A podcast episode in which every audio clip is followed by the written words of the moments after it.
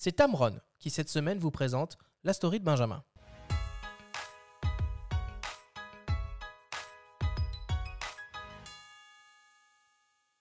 Pour un tireur, surtout, ne jamais trahir le photographe, ni la photographie. Une profession de foi, mise en lumière par Marc Donadieu, conservateur en chef au musée de l'Élysée à Lausanne, en introduction du livre Le tirage à main nue.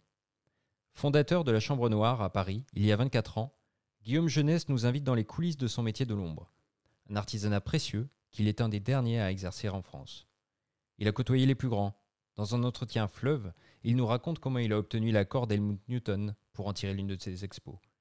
Les rencontres avec Cartier-Bresson, Klein, Ribou, Plossu, l'amitié nouée avec ce dernier, son lien avec les éditeurs, les différentes techniques de tirage en argentique et en numérique, la notion du temps, l'envie de transmettre son savoir-faire. Au détour d'une réponse, il admet qu'il est parfois difficile de concilier sa propre exigence et celle des photographes. Guillaume Jeunesse leur donne la parole. Ralph Gibson évoque ainsi son goût pour le zone system. On se délecte du sens du bricolage de Gabriel Duplantier. Valérie Belin explique pourquoi elle conçoit des séries en édition limitée. Ces différents témoignages, non exhaustifs, mettent en lumière ce postulat revendiqué par l'auteur.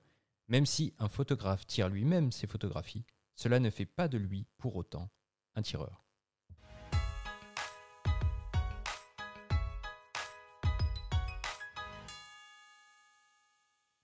Benjamin, où est-ce qu'on peut retrouver tous ces, euh, tous ces témoignages? Alors c'est un bouquin édité par euh, La Main Donne, qui est un petit éditeur indépendant en France, euh, voilà, qui produit euh, régulièrement, 3 quatre fois par an, des petits bijoux. Et il faut absolument lire ce bouquin qui, qui recèle de nombreux textes passionnants, à la fois de photographes et de Guillaume Jeunesse. Donc on peut voir un petit court métrage sur Arte de 3 minutes. on le voit en train de tirer quelques, quelques noirs et blancs c'est vraiment euh, assez passionnant de l'écouter euh, parler de son métier qui est devenu euh, très très rare pour le coup. moi, je me rappelle dans ma, dans ma, jeunesse, je faisais un peu de, un peu de tirage argentique noir et blanc et j'y prenais, j'y prenais beaucoup de plaisir. Vous en faites, vous, du tirage argentique? Moi, j'essaie de scanner, mais négatif.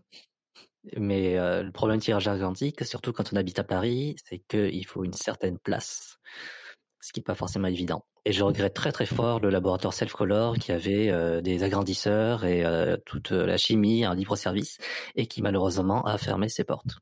Renaud, t'en fais un peu toi? T'as déjà essayé? Oui, oui. Enfin, moi j'en avais fait avec mon papa qui m'avait euh, initié au, tirage fin noir et blanc. Mais c'est vrai que là, ça fait pas mal d'années que non, j'en fais plus du tout.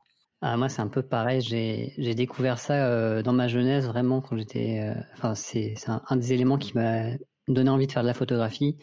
Et euh, bah, aujourd'hui, j'ai toujours cette ambition de, de refaire un peu d'argentique et de, de, tirer mes propres images. Donc, c'est toujours quelque chose que, que j'essaye de, de faire. Donc là, je vais essayer, bah, disons, dans les bonnes résolutions de l'année prochaine, je pense. Mais c'est vrai que c'est vraiment le côté magique de voir apparaître fin les photos. C'est quand même fait quelque chose. Et c'est vrai que ça, que ça reste, ça, c'est assez prégnant pour le coup.